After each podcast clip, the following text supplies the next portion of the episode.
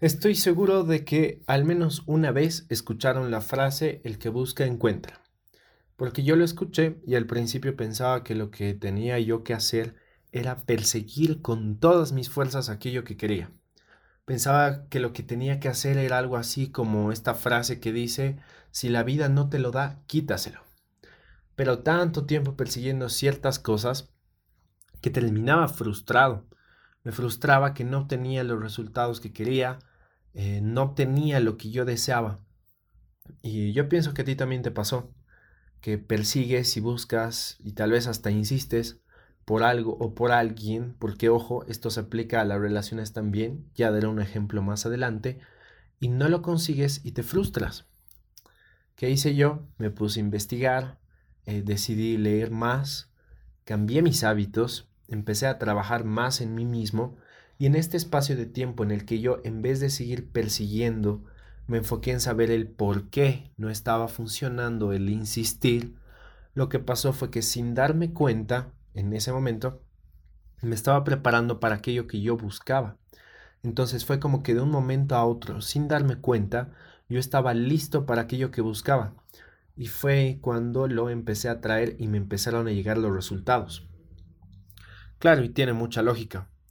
Eh, es como cuando a un niño de, qué sé yo, 12 años, por ejemplo, que muestra que es irresponsable, que anda perdiendo todo el tiempo las cosas, etc. Y le pide a sus padres que le den las llaves de la casa. Sus padres no le van a dar las llaves, porque tienen miedo de que las pierda o de que se las roben. Por más de que el niño insista y llore, sus padres no se las van a dar. Sin embargo, si el niño, en vez de insistir que le den las llaves de la casa, se enfoca en ser más responsable, eh, muestra que es alguien que sabe organizarse y sabe dónde deja las cosas, sus padres automáticamente van a ver que él está preparado para tener sus propias llaves de la casa y se las van a dar.